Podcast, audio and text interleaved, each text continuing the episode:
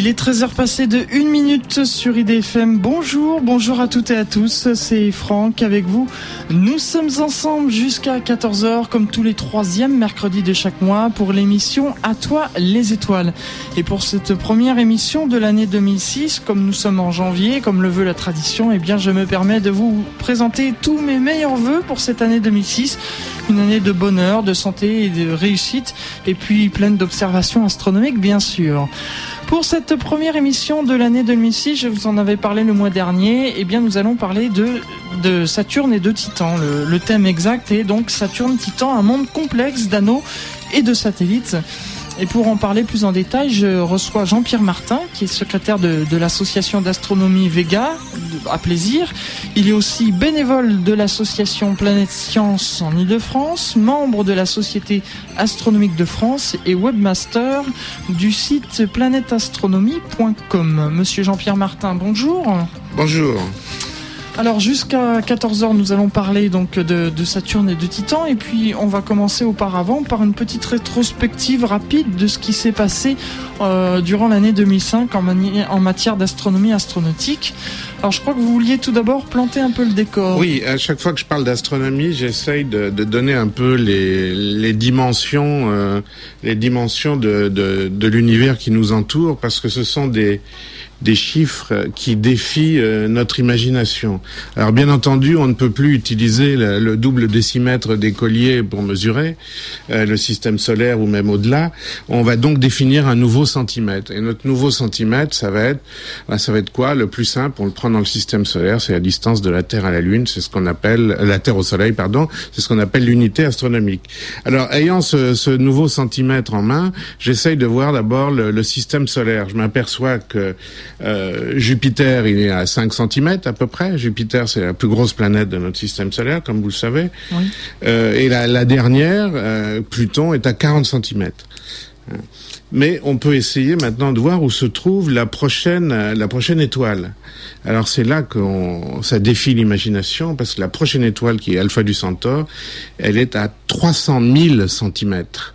Donc entre entre nous, ou même entre le confin du système solaire et la prochaine étoile, il n'y a rien. Voilà, c'est, je trouve que c'est très impressionnant. Et c'est, c'est 300 000 unités astronomiques pour euh, Alpha Centauri. Ça fait en gros quatre années-lumière.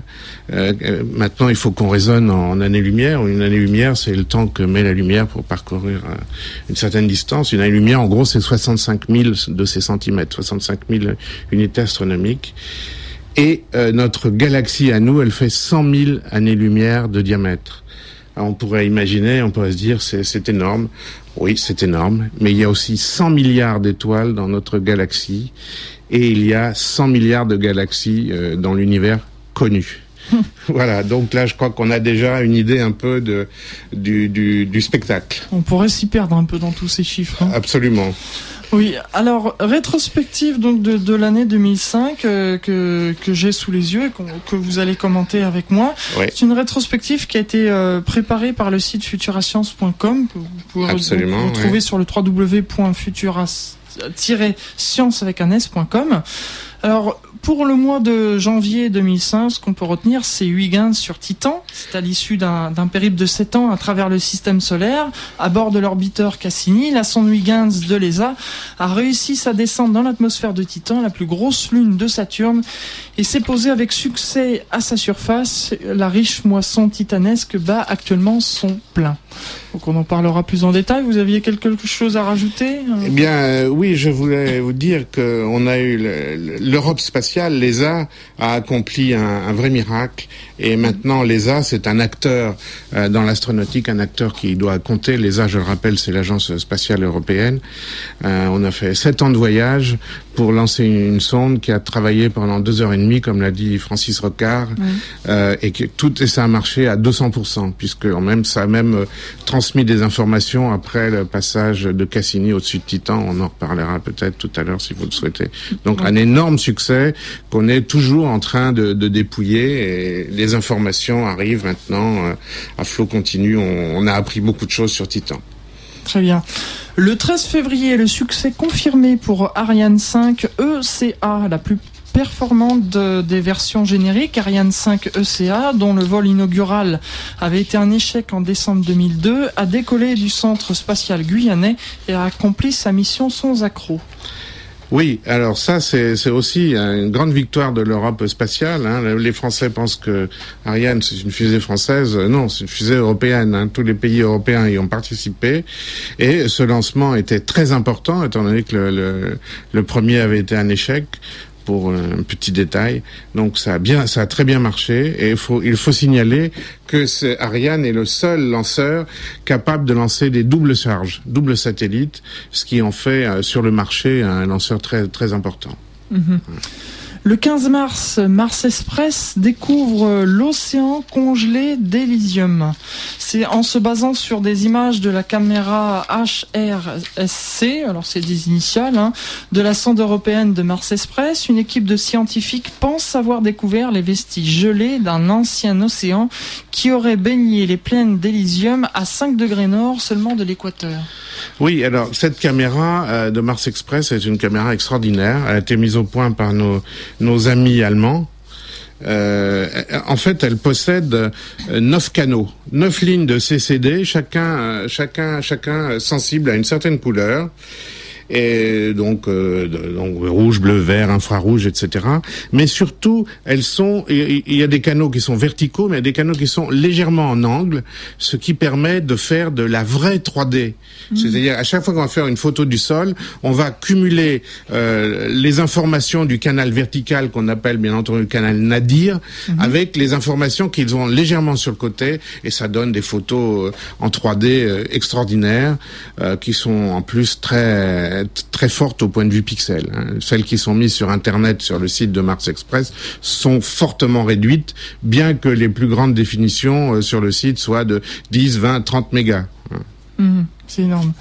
Le 17 mai, va-t-on assister en direct à l'agonie d'Opportunity? Et oui, après deux semaines passées à simuler sur Terre avec une, mixture de fête d'argile, le comportement du clone d'Opportunity est de mettre sur pied un scénario pour sortir de cet enlisement malheureux qui s'était arrivé le 23 avril, donc Opportunity s'était enlisé. Les ingénieurs du JPL ont commencé prudemment à faire reculer l'engin le 13 mai. Ça faisait deux semaines qu'ils stationné dans cette zone nommée Rub al-Khali euh, ou quartier libre.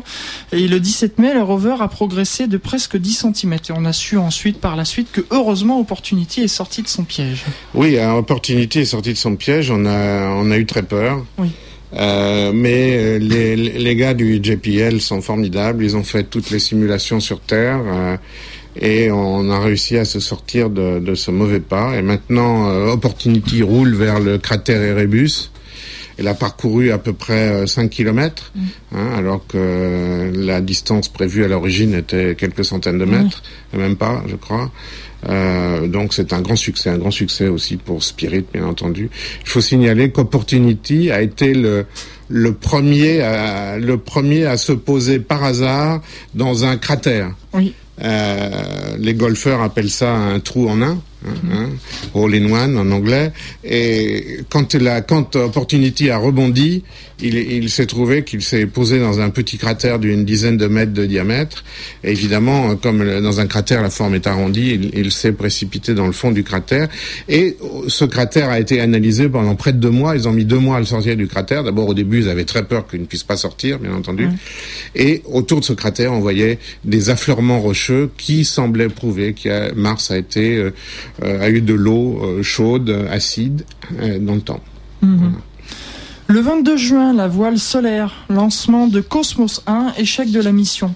Après le lancement du voilier solaire de l'espace, Cosmos 1, à partir d'un sous-marin russe, c'est malheureusement un échec. L'agence spatiale russe et la flotte russe du Nord l'ont confirmé. À la 83e seconde de vol, le moteur de la fusée porteuse s'est arrêté et le satellite n'a pas été lancé sur son orbite de calcul, a expliqué le porte-parole de l'état-major, qui a précisé qu'une opération de recherche était lancée pour retrouver l'engin et, le lanceur. Des signaux ont été détectés, détectés quelque temps après le lancement, ont laissé croire une lueur d'espoir que l'engin aurait atteint une autre orbite, mais finalement, euh, malheureusement, on l'a complètement perdu. Hein. Je sais pas, c'était une fusée euh, Soyuz qui a lancé ça? Euh, C'était à partir d'un sous-marin russe. Ah oui, à partir d'un sous-marin, parce que si les fusées Soyuz, par contre, sont très très fiables. Hein. C'est vrai. Le 4 juillet, Deep Impact, l'impacteur a percuté la comète Temple One. C'est la mission. Euh, cette mission a été un grand succès et les données affluent. L'impact sur la comète Temple One a été plus puissant que prévu, avec un cratère formé de 50 à 100 mètres de diamètre, selon les premières estimations. Oui, alors Temple One et la mission euh, Deep Impact, euh, c'est quelque chose que nous avons fait vivre en direct au public, mhm. puisque au parc aux étoiles et à la Cité de l'Espace à Toulouse. Nous avons projeté les, images sur grand écran et fait des conférences toute la journée euh, ce jour-là, qui était donc le 4 juillet. Ça a été extraordinaire, hein, bien entendu. On a pu voir les, premières images euh, en direct et puis on en a profité pour faire le point sur les comètes. Euh, c'est, si vous voulez, c'est on a su après, en fonction du type d'impact qu'il y a eu, que la consistance de cette comète en fait était très c'était une consistance très fine. On, pensait au début que c'était plutôt quelque chose comme un bloc de glace avec de la poussière. Et en fait après l'impact on pense que ça ressemble plutôt à quelque chose comme du talc. Hein, il faut voir que cette, cette, euh, ce noyau de comète qui fait quelques kilomètres de, diamètre a une gravité très très faible. Hein, donc euh, les, les, les, corps, la matière est très peu est très peu compactée et tient très peu euh, ensemble. C'est pour ça qu'au moment de l'impact, il y a eu des grands des grands dégagements de, de, de, poussière. Oui, et ça a apporté aussi son, son lot d'informations insolites. Petite histoire insolite, je ne sais pas si vous avez eu écho de cette astrologue américaine qui a porté plainte contre la NASA puisque l'impact de Deep Impact avait euh, euh, détourné de quelques centimètres l'orbite et avait dit que ça faussait ses résultats désormais. Tout le monde a le droit de dire des bêtises. Voilà.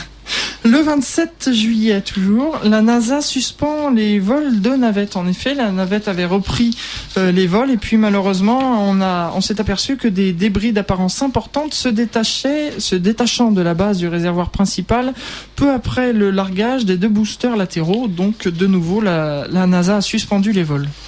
Oui, alors la NASA a suspendu les vols, mais bon, euh, il, pousse un petit peu là, parce que le vol s'est parfaitement déroulé. Euh, je pense qu'il y aura toujours des problèmes d'isolant. Vous savez que cet isolant est autour du réservoir principal et euh, les, il est très difficile d'empêcher que des parties d'isolant euh, s'échappent, se décollent du réservoir et s'échappent. Alors évidemment, l'isolant n'est pas très lourd, mais ce qui compte, c'est l'énergie cinétique. Et dans l'énergie cinétique, c'est MV2, hein, comme on sait. Donc mhm. V étant, étant fort, ça pose des problèmes. Donc les Américains, aux dernières nouvelles, ont résolu le problème. Ils vont supprimer l'isolant. donc parce qu'ils ont dépensé des millions, pour si ce n'est des, des milliards de dollars pour essayer de résoudre le problème. Les industriels américains n'en ont pas été capables. Ils ont fait des merveilles, mais ils n'ont pas réussi à donner une garantie à 100%. Donc, euh, en fait, ils vont supprimer l'isolant pour les prochains vols navettes qui vont reprendre. Il faut dire qu'on a absolument besoin de la navette, ah même s'il est de bon ton de, de cracher dessus. Euh, nous, les Européens, nous en avons absolument besoin aussi parce qu'on doit absolument transférer sur la station spatiale internationale le laboratoire européen Columbus qui n'est transportable que par la navette. Mhm. Donc, est-ce qu'on a une date euh, de, reprise euh, En principe, euh, cette année, au mois de mai, devrait voler une nouvelle navette. D'accord, donc à suivre.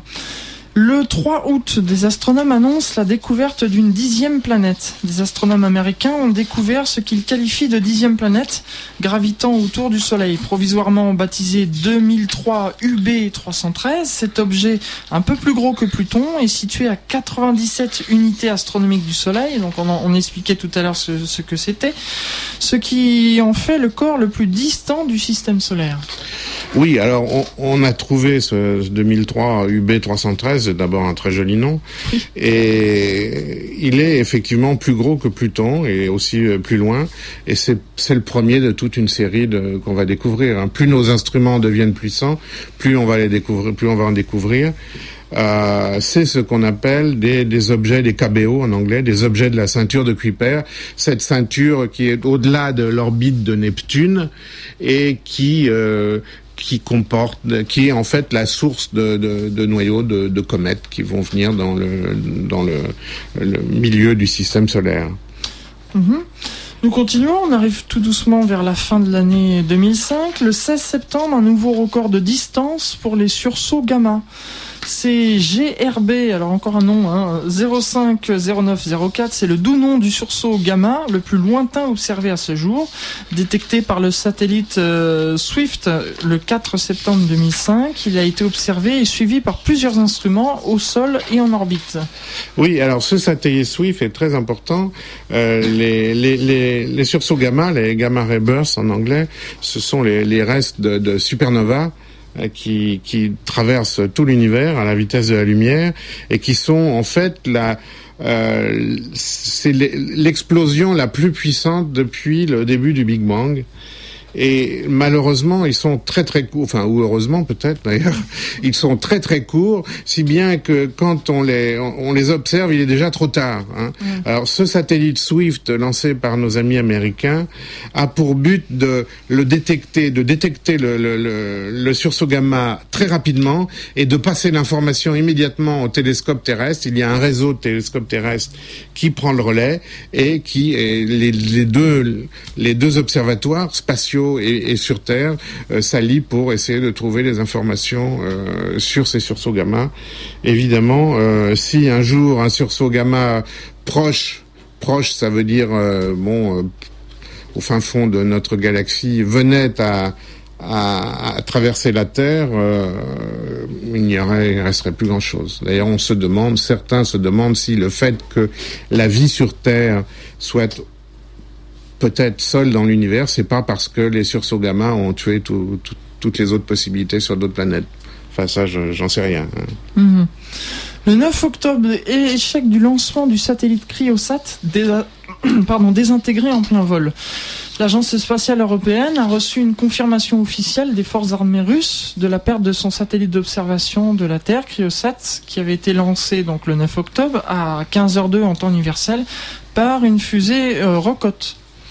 Oui, alors euh, ça c'est bien dommage parce que ce satellite qui était donc prévu pour étudier la banquise et enfin les changements climatiques était tellement important pour l'ESA que aux, dernières nouvelles, on pense qu'on va essayer de construire un, double de, de, ce satellite, au moins d'une partie des instruments, mhm. pour qu'elle soit euh, relancée. C'est fondamental pour l'étude de la planète. Donc à suivre. Toujours pour le mois d'octobre, c'était le 16 octobre, retour sur Terre de deux taïkwanotes de Soyuz 4. Après une mission de 5 jours, deux taïkwanotes chinois sont revenus sur Terre à 20h32 en temps universel. La capsule s'est posée sur le site d'atterrissage principal située en Mongolie intérieure. Pardon. Forte de cette réussite, la Chine espère organiser la première sortie dans l'espace et de ses astronautes en 2007 et envisage d'intégrer des femmes dans, des, dans ces missions, a annoncé un responsable du programme spatial. Oui, alors bravo les Chinois. Il y en a beaucoup qui se sont moqués des Chinois parce qu'ils ont copié euh, la capsule Soyuz. Alors en fait, c'est pas tout à fait vrai. C'est une capsule Soyuz améliorée, mhm. étant donné que le, le le module, euh, euh, euh, principal est, un module qui peut être largué en vol et qui est le, building block d'une future station station chinoise.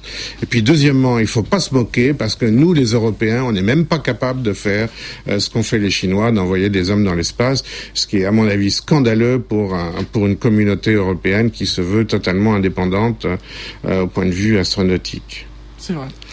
Le 26, le 26 novembre, Abusaya, la sonde aurait collecté des échantillons de l'astéroïde Itokawa.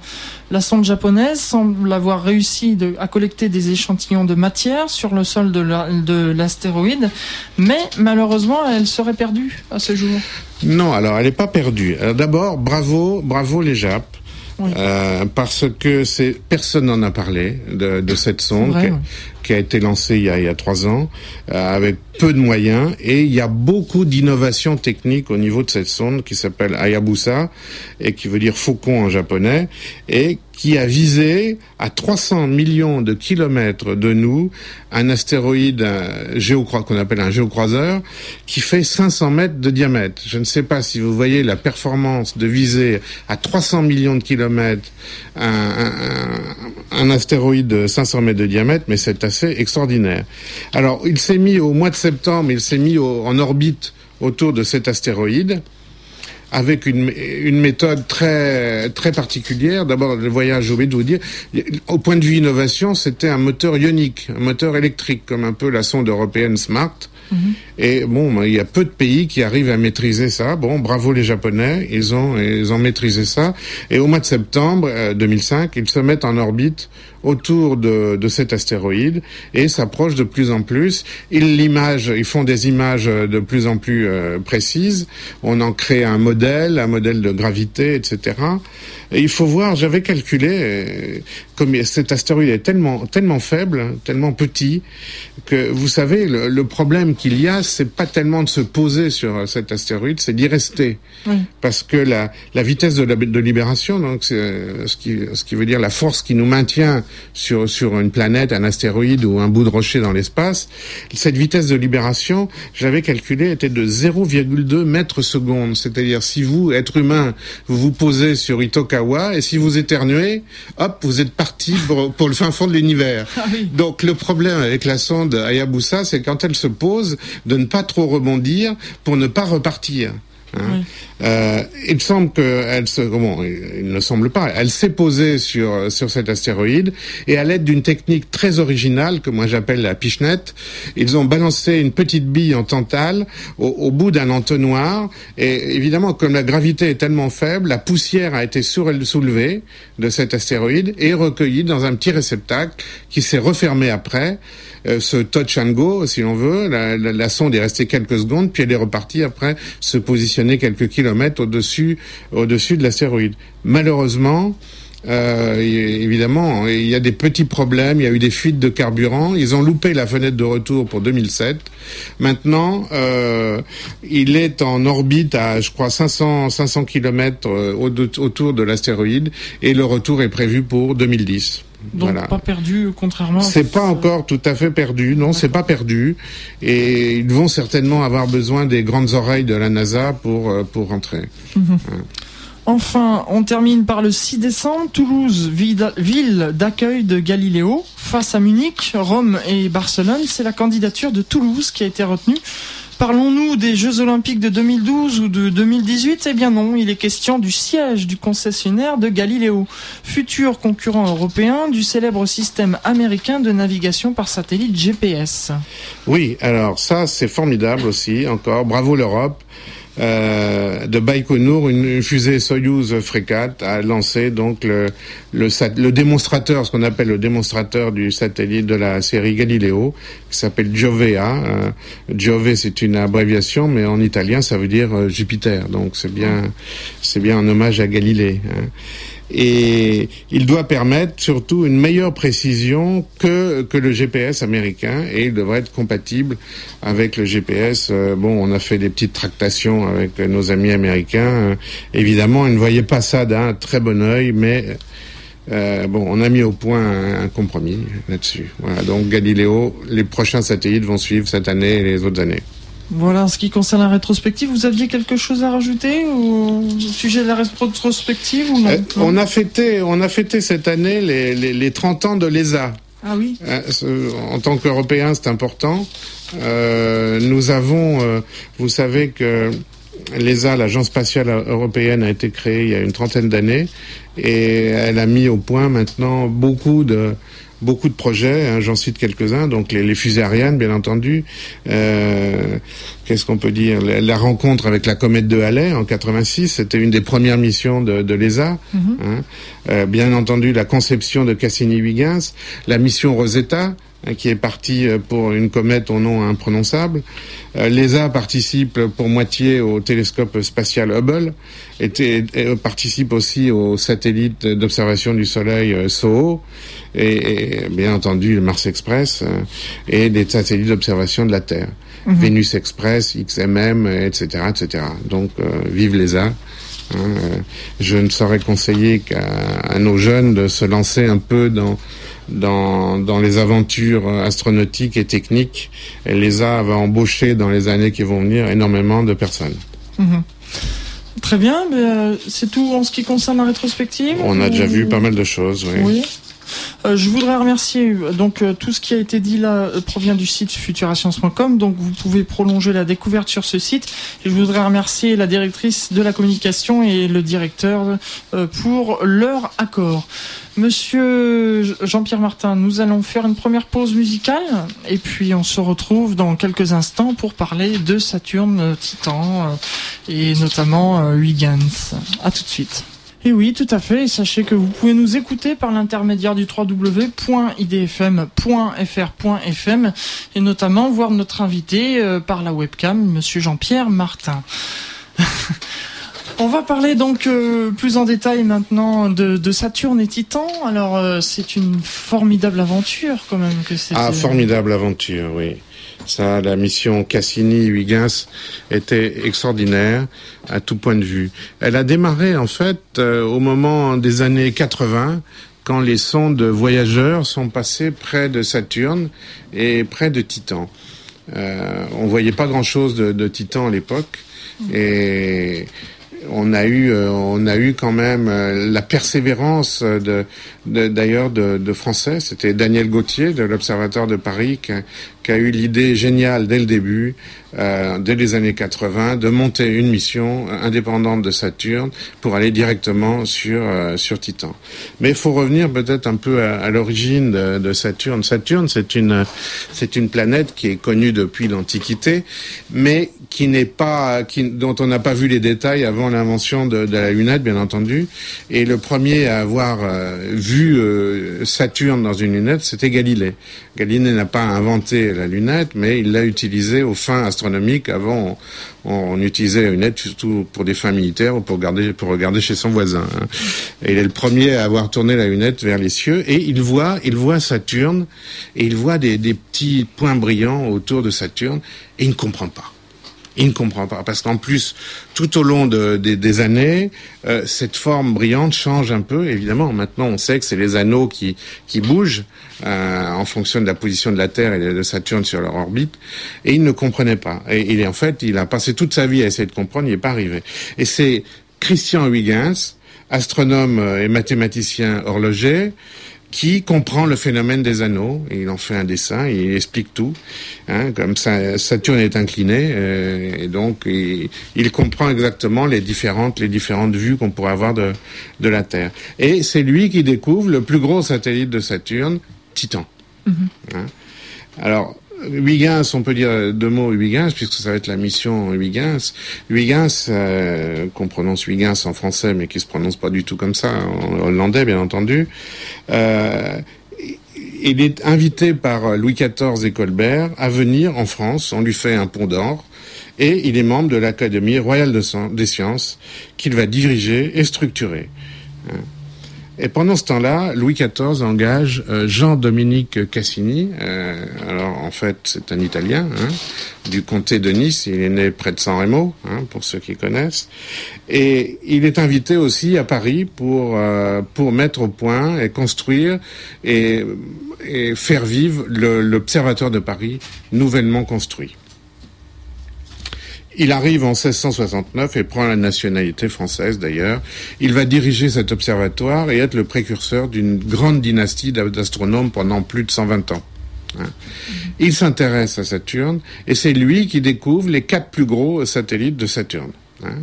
Il découvre aussi la division dans les anneaux hein, qui porte son nom, la division de, de Cassini. Donc c'était normal que ces deux ces deux précurseurs, Huygens et Cassini, c'était normal qu'ils euh, donnent le nom à une mission aussi ambitieuse que la mission Cassini-Huygens.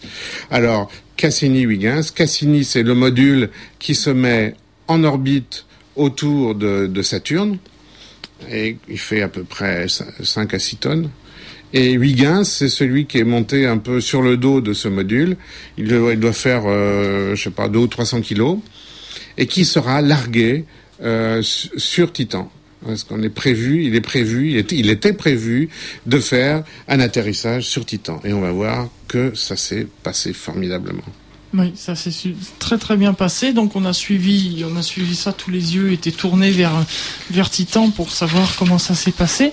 Et puis là, il y a eu des, des surprises parce que finalement, on avait prévu une durée euh, une durée d'utilisation de, 30 minutes, je crois. Et puis finalement, ça a duré beaucoup plus longtemps. Ah, il y a eu de bon. Euh, c'est aussi un petit peu un, ping-pong astronomique, euh, toutes ces histoires-là, parce que euh, la sonde Huygens ne peut pas communiquer directement avec la Terre, euh, pour beaucoup de raisons, mais disons principalement puissance. Elle va communiquer, elle doit communiquer avec la sonde Cassini, qui doit être en vue. Donc il y a des problèmes de synchronisation entre euh, l'atterrissage de Huygens et le passage au-dessus de Titan de la sonde Cassini. Donc tout cela, il y a des, il y a un, timing précis qui devait être respecté et il l'a été, il l'a été à la minute près. Mhm. Et donc euh, il a été à la minute près et lorsque Titan s'est posé, euh, lorsque pardon Huygens s'est posé sur Titan, là on se demandait sur quel sol en Alors, fait euh voilà. Euh, déjà, avant qu'il se pose, il a été éjecté de, de Cassini par une trajectoire balistique. Mhm. Hein, donc il n'y avait pas de fusée, rien. Hop, un ressort l'a poussé au bon moment, au bon endroit. Hein, merci Monsieur Newton. Hein, c'est mhm. la, mécanique euh, céleste. Ce qui est formidable avec euh, la mécanique céleste, c'est que c'est mathématique. Donc là, on est capable d'écrire tout ça, et c'est grâce à Newton. Donc trois, trois semaines de croisière balistique, et on arrive au voisinage de Titan. On largue, on largue le bouclier et on ouvre un grand parachute. Pourquoi Parce que ce que je vous ai pas encore dit, mais que maintenant tout le monde sait, Titan, pourquoi on s'intéresse à Titan? Titan possède une atmosphère. Mm. Une atmosphère, c'est très rare dans le système solaire. Il y a très peu de planètes ou de satellites qui ont une atmosphère. Et Titan possède une atmosphère et en plus une atmosphère d'azote d'azote, ça doit vous dire quelque chose, puisque euh, les 4 cinquièmes de notre atmosphère à nous sur Terre, c'est de l'azote aussi. Donc on s'est dit, bon, bah c'est sûrement intéressant de voir ce qui se passe sur Titan. Bon, la seule petite différence avec la Terre, c'est qu'il fait très froid. Mhm. Hein, euh, il fait très très froid même. Hein. Donc sur Titan, il fait froid, il y a de l'azote, et puis il y a aussi un peu de méthane. Mais comme il y a une atmosphère, en gros, cette atmosphère, elle, fait 1,5 atmosphère, en gros, donc 50% de plus que l'atmosphère terrestre. Et comme disait euh, Jean-Pierre Le Breton, le papa de la mission Huygens, c'est l'idéal pour une mission avec parachute. Donc, on va larguer des parachutes. Et contrairement à ce qu'on fait généralement, on, ouvre des parachutes de plus en plus grands pour, pour atterrir. En fait, sur Titan, il fallait faire le contraire parce que l'atmosphère étant tellement dense, il fallait, il fallait ralentir et puis après, il fallait être en synchronisme avec le satellite Cassini qui passait au-dessus. Donc, on met des parachutes de plus en plus petits pour pas perdre trop de temps. La mission devait durer, la descente devait durer euh, 2h30, je crois, et elle a duré 2h28. Ah hein, c'est extraordinaire le modèle de l'atmosphère qu'on avait dans nos calculateurs. C'est là que c'est fou quand même de, de voir comment on ah. peut à l'avance, sept ah ans à l'avance. Ah ouais, c'est formidable. Et c'est de la technologie en fait des années 90 en plus. Hein. En plus, oui. Mais euh, étant donné qu'on avait bon la pression atmosphérique, euh, bon ça peut ça se calcule, tout se calcule à peu près. Hein. Alors donc 2h28 de descente. Hein, et euh, on est resté au sol pendant euh, une heure et demie à peu près. Alors ça, c'est la cerise sur le gâteau. Les, les, techniciens ne pensaient pas que ça allait survivre à la descente. Eh bien, on s'est posé, euh, pour répondre à votre question, on s'est posé sur un sol qui ressemble à du sable mouillé. Voilà, et dans le lit d'une rivière, d'une ancienne rivière. Alors je vous dis tout de suite, c'est une rivière de méthane. Méthane, d'accord. Ouais. Donc c'était un peu difficile de. On pense pas que c'était de l'eau, donc. Euh. Non, parce qu'il fait euh, il fait trop froid. Par contre, c'est on pense qu'il y a il y avait il y a du métal liquide. Alors toutes les expériences euh, qui étaient embarquées sur Weekends tentent à montrer que il y a des pluies de méthane.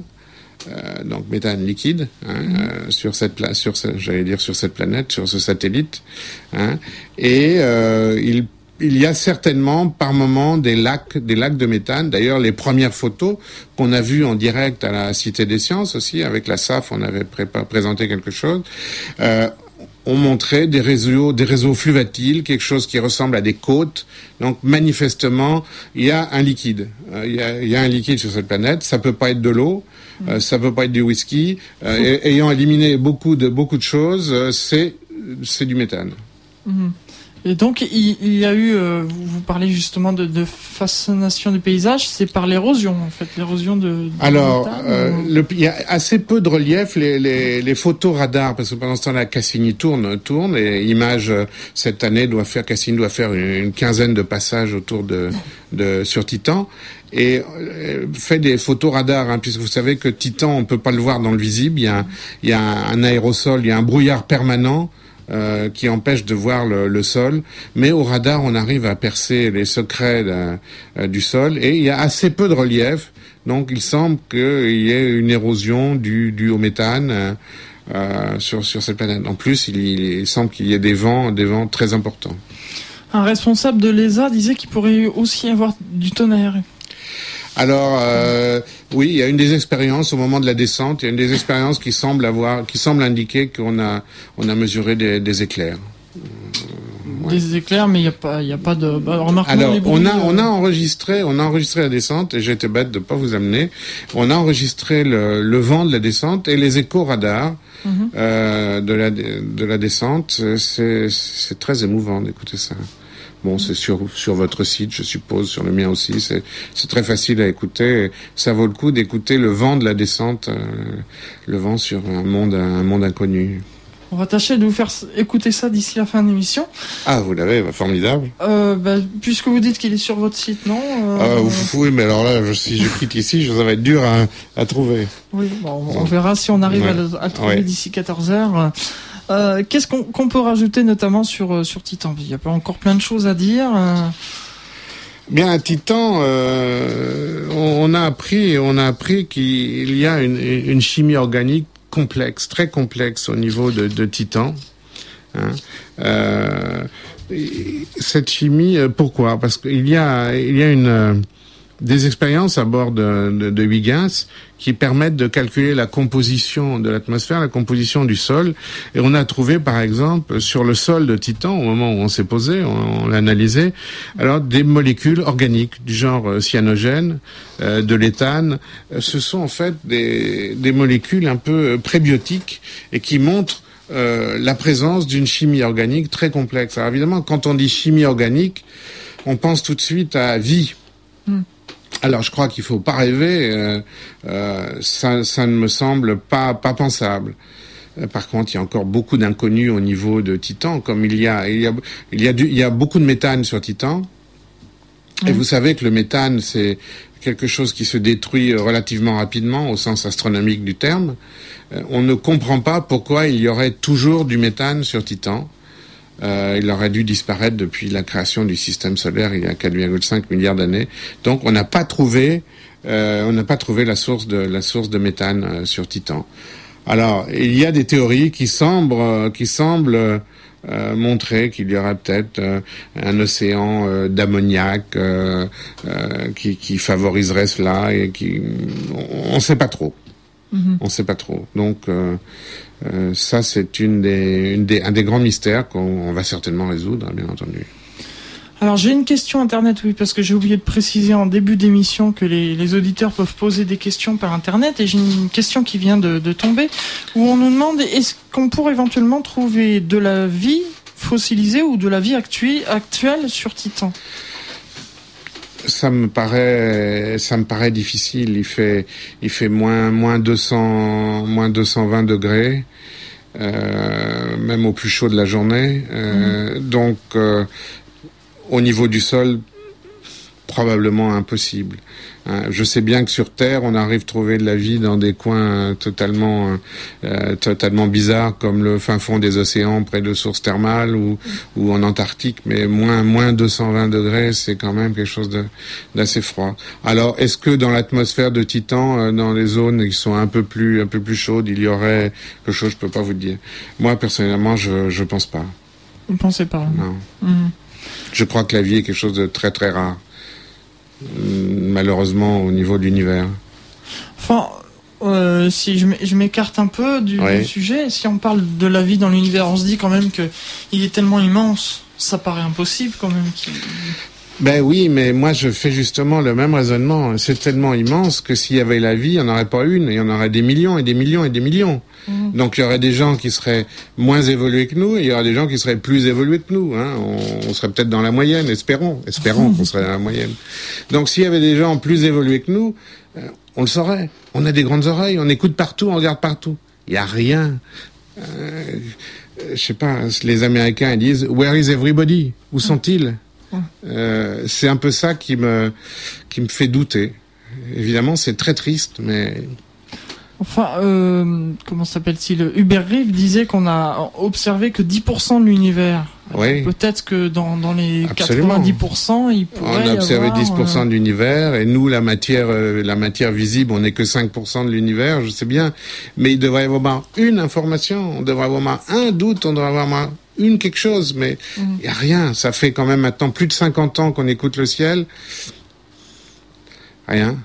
Mm. Alors, je sais pas. J'espère que je me trompe. Espérons, oui.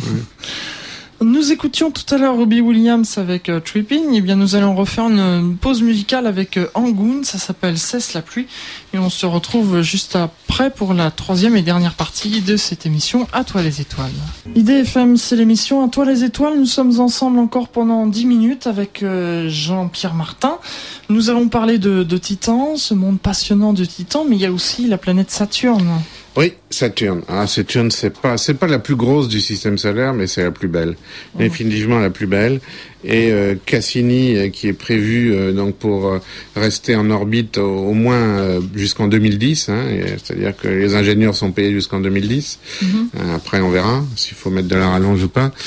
Et Cassini donc étudie le monde de Saturne et ses satellites et ses anneaux. Alors les anneaux d'abord, la découverte des anneaux s'est fait progressivement hein, avec la découverte et, le perfectionnement des instruments de mesure. Hein, vous savez que les anneaux s'appellent A, B, C, D, E. On en est à, on doit être à G. Hein, alors ils sont de plus en plus difficiles à, détecter. Mais parmi ces anneaux, moi j'ai un favori, c'est l'anneau F. L'anneau F qui est très très fin. Et en, en plus, Cassini vient de nous montrer qu'il est en forme de spirale. Il est, il est pas parfaitement circulaire, donc il, forme une spirale autour de, de, Saturne.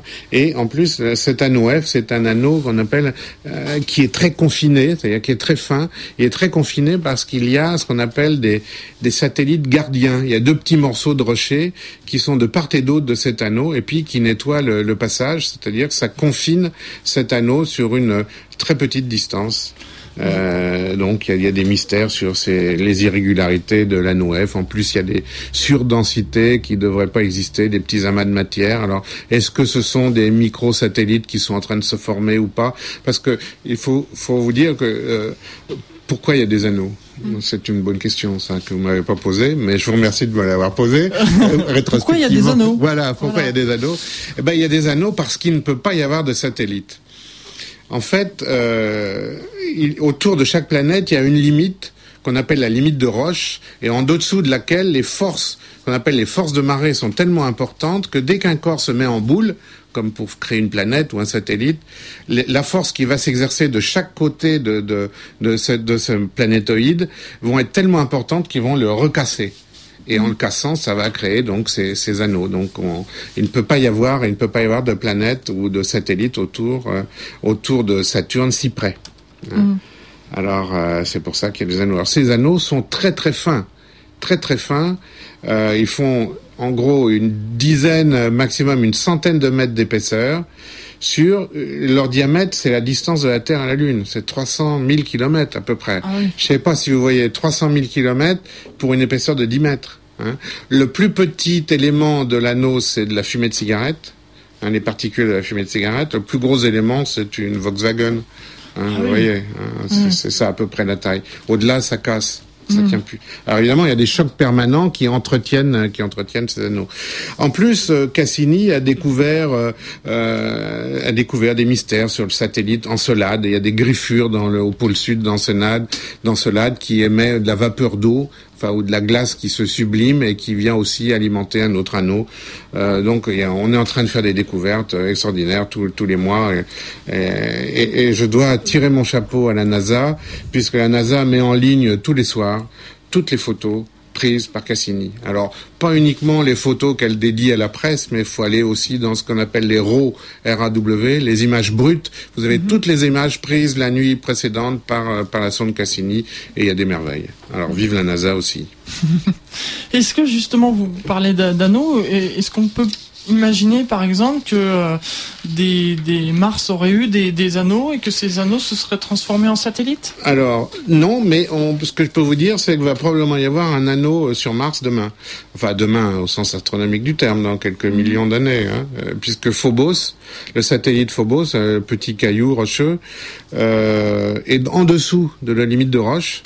Donc il va soit se cracher sur Mars et en se crachant, il va probablement se dilapider euh, en mille morceaux et dans quelques millions d'années, ben nos nos petits enfants euh, verront peut-être Mars avec un anneau.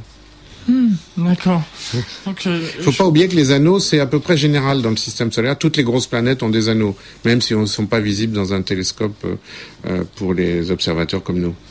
Alors, ce qui est intéressant sur euh, sur cette planète Saturne, c'est que si on prend euh, les, les, en fait, on a deux catégories de planètes. On a les planètes telluriques, donc avec un sol, et euh, il y a les planètes gazeuses. Donc, Saturne est une planète gazeuse. Alors, Saturne est une planète gazeuse. Hein. Il, y a, il y a manifestement deux types de planètes. Donc, les quatre premières, qui sont près du Soleil, qui sont créées à partir de matériaux réfractaires, sont les planètes terrestres. Hein, et ce qu'on appelle les durs. Nous, quand je vais dans les écoles, j'explique que ce sont des durs. Mhm. Hein. Puis ensuite, il y a euh, les planètes du fin fond du système solaire qui n'ont pas de surface, qui sont euh, gazeuses, qu'on appelle les molles. Donc il y a les durs et les molles, qui sont grosses généralement. Et voilà. Et Pluton, et bien entendu, vous allez me dire, et Pluton, bah Pluton, Pluton, c'est l'erreur de casting. Euh, on découvrirait Pluton aujourd'hui, on l'appellerait certainement pas planète. Mais bon, c'est l'histoire. Voilà. Mmh, parce qu'on dit que ce sera un objet transneptunien. Voilà, c'est un objet transneptunien, mais bon, à partir du moment où c'est dans les livres d'astro depuis euh, depuis 1930, euh, au moins, bah bon, moi ça me gêne pas, hein, c'est pas grave ça. Mmh. Alors, tout en essayant de chercher sur votre site euh, le bruit de la descente de Titan, j'ai une, question internet qui, est, tombée et qui on me demande est-ce que les planètes gazeuses pourraient à terme devenir des planètes telluriques? Alors, ça, c'est une très bonne question. Oui. Alors, on remercie Jérémy de l'avoir posé. Oui, parce que une des nouvelles théories, c'est que vous savez qu'on étudie les planètes extrasolaires, les exoplanètes, et on s'aperçoit que jusqu'à présent, tout ce qu'on a trouvé, hein, pour beaucoup de raisons, ce sont des, des monstres, des monstres qu'on appelle les Jupiter chauds, et qui sont très près, euh, qui sont assez près de leur étoile. Et on pense que justement, il pourrait y avoir un procédé pendant le, par lequel cette enveloppe gazeuse s'échappe au cours du temps euh, si elle, si elle s'approche un peu trop de son étoile, et il resterait que le noyau, alors le noyau rocheux de glace ou, peu importe, et qui donnerait peut-être des genres de planètes euh, type tellurique. On ne pense pas que ce soit le cas pour euh, le système solaire, mais c'est c'est dans les dans les possibilités. Mhm. On remercie donc Jérémy pour avoir posé, posé cette question. Il reste trois minutes. rapidement, on va parler un peu de ce qui va se passer en 2006 et puis euh, notamment de vous donner l'adresse de votre site internet. Oui, alors euh, mon site internet c'est facile, c'est planèteastronomie.com. Comme je l'ai voulu international, c'est écrit à l'anglo-saxonne, donc planète sans e, astronomie avec un y et le tout en un seul mot, donc voilà. Voilà. Alors, ce qui va se passer en 2006, d'abord c'est ce qui s'est déjà passé il y a quelques jours, c'est le retour star de Stardust sans problème. Stardust, c'était une sonde américaine qui était passée dans la queue de la comète Wilt 2 et qui avait ramassé quelques microgrammes, euh, quelques milligrammes, pardon, j'exagère, les milligrammes de poussière euh, de, la comète et qui s'est posée euh, il y a deux jours dans le désert de l'Utah. La France va avoir quelques dizaines de microgrammes de, cette matière au fin de l'étude. Il faut, faut savoir que cette matière de comète, c'est la matière originaire, originelle du système solaire. Ensuite, euh, la sonde New Horizon qui se dirige vers donc Pluton et KBO qui aurait dû et certains KBO qui auraient dû partir hier soir et qui va partir ce soir à partir de, de 19h30 à peu près. Donc mettez-vous tous sur NASA TV pour voir le, le, lancement en direct. Euh, donc un voyage de 10 ans pour aller examiner la dernière planète euh, euh, du système solaire qui n'a pas été euh, imagée jusqu'à présent ou étudiée par des instruments. Pluton. ça, ça va être formidable. Ensuite, bah, bon, les, vols de la navette vont en plan, la mise en orbite de Vénus Express vers le mois de mars, l'arrivée de MRO, Mars Reconnaissance Orbiteur. Hein. Mm-hmm. Euh, au mois d'août, va y avoir le, crash volontaire de la sonde Smart 1 euh, sur la ah Lune. Donc, euh, je pense qu'on fera aussi quelque chose pour pour les Parisiens. On fera probablement quelque chose. Ce sera visible à l'œil nu Alors, ça sera visible avec une paire de jumelles, ils disent, hein, à l'œil nu, mais justement, ils le feront de telle façon que ça soit visible euh, d'Europe voilà. Alors moi j'ai une question euh, liée à ça aussi, enfin de ce qui va se passer en 2006. Est-ce qu'on va décider enfin de sauver Hubble en 2006 Hubble, mhm. qui est notre avant-poste dans l'espace, est absolument nécessaire à toute la communauté scientifique. Il faut que nos amis américains, et je crois que Mike Griffin, le nouveau patron de la NASA, est persuadé qu'il va lancer une mission de la navette spatiale pour dépanner Hubble, parce que Hubble perd de l'altitude, il commence à rouler sur trois pattes. Il faut l'aider. Il faut sauver le soldat Hubble faut sauver le, soldat Hubble. On pourrait dire que c'est le, dernier mot. Euh, il y a hum, comment est-ce qu'il s'appelle euh, Jean qui c'est la personne qui a posé la première question, qui m'a dit tu as dit le nom de la personne qui a posé la deuxième question là tout à l'heure Jérémy et t'as pas dit le mien. Donc voilà, c'était Jean la première question. Voilà. On termine cette émission comme je fais d'habitude par le mot de la fin par euh, l'invité. Eh bien écoutez, moi ce que, je dis toujours, c'est ce qui est important, c'est les jeunes. Il faut absolument que les jeunes n'aient pas peur de faire des carrières scientifiques. Euh, ça se décide très tôt. C'est pas compliqué. Il faut apprendre. Il faut aller à la fac c'est ouvert à tout le monde. Nos facs en France, nos universités perdent, euh, nos universités techniques perdent de plus en plus de jeunes tous les gens. C'est un vrai scandale. On est en train de perdre notre matière grise. Il faut, vous les jeunes, que vous vous intéressiez aux carrières scientifiques. Ce n'est pas plus compliqué qu'autre chose. Merci beaucoup. Et à savoir aussi que vous donnez des conférences. On n'a pas le temps de, le dire, donc allez sur le, site. Euh,